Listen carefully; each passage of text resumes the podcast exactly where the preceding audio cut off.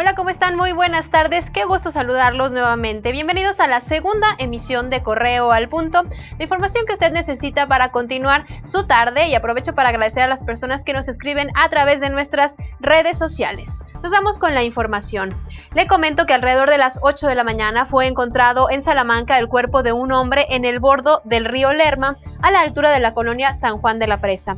Algunas versiones señalan que el hombre fue ejecutado a balazos durante la madrugada, aunque vecinos señalan que la víctima fue atacada por varios perros, lo arrastraron por varios metros y falleció a consecuencia de las lesiones.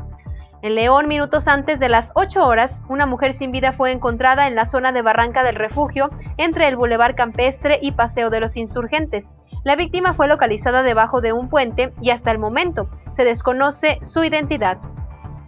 Una multa mínima de 400 pesos deberán pagar aquellos conductores que se estacionen en lugares prohibidos, como la calle que se encuentra a un costado del Teatro Juárez. Así lo afirmó el director de tránsito de la capital, Luis Rivera Almanza, quien señaló que tienen identificadas varias zonas donde se ha presentado este problema.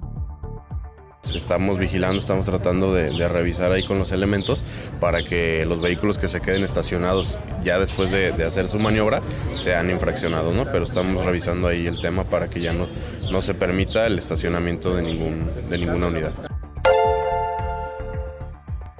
En información nacional, la Secretaría de Salud informó que en Nuevo León hay cinco casos sospechosos de coronavirus. Se trata de personas que tienen antecedentes de viaje a Italia y Corea, que permanecen en sus casas en aislamiento respiratorio, al igual que sus familiares y personas con las que habían mantenido contacto.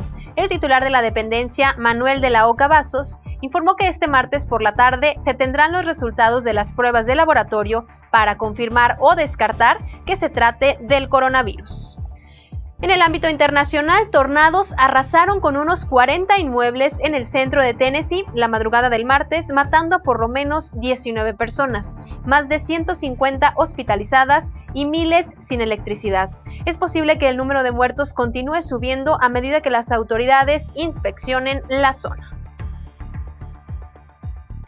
Lo invito a que se quede con nosotros en Facebook, Twitter e Instagram. Nos encuentra como periódico Correo y la información, las noticias más relevantes también a través de nuestra página web, periódicocorreo.com.mx. Por la tarde ya lo sabe, aquí estará mi compañero Roberto Itzama para compartirle las noticias.